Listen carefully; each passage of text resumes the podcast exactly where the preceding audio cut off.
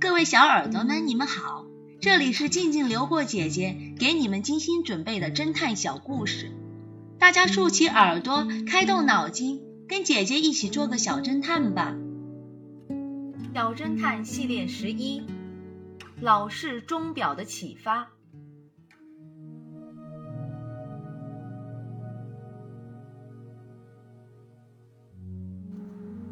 当 X 神探还不是神探的时候，他习惯平时在城里生活和工作。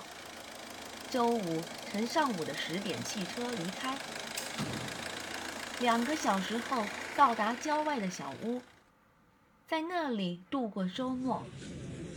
一个星期五，X 神探跟一个久别重逢的朋友聊天聊到很晚。便在没有告诉任何人的情况下，乘夜班车直接去到小屋。他到小屋时已经快深夜十二点了，没想到刚进门就听见保姆在地下室里大喊救命。X 神探立刻打开门冲了过去。地下室没有窗户，只有一盏灯亮着辉煌的光。勉强能看清四周，保姆被绑着躺在地上。他一看到 X 神探，就焦急地说道：“先生，你总算回来了。今天我做家务的时候，突然听到有人敲门。我刚打开门，一群强盗冲了进来，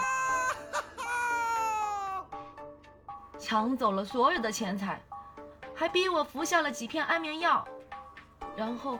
我就什么都不知道了。不过我昏迷前听到他们说，要乘今天晚上十二点的火车离开。到现在离十二点还有几分钟，再不去追就来不及了。X 神探冷静地说道：“离十二点只有几分钟了，现在赶去也来不及了。我们还是先看看现场吧。”当看到地上有一块老式的机械表时，他问保姆：“发生抢劫的时候，你手上戴着这块手表吗？”“是的。”“那么，现在你可以告诉我了，你的那些强盗同伙们把钱藏哪儿了？”保姆声称自己是冤枉的，但是当 X 神探说出理由之后，他只能老老实实的承认了。亲爱的小侦探们，请问 X 侦探。是如何识破保姆的阴谋的呢？你们知道答案了吗？把你们的想法留在评论区，与其他的小朋友一起来讨论吧。姐姐会在下一集末尾告诉你们哦。灯泡的谎言，这个故事的真相是。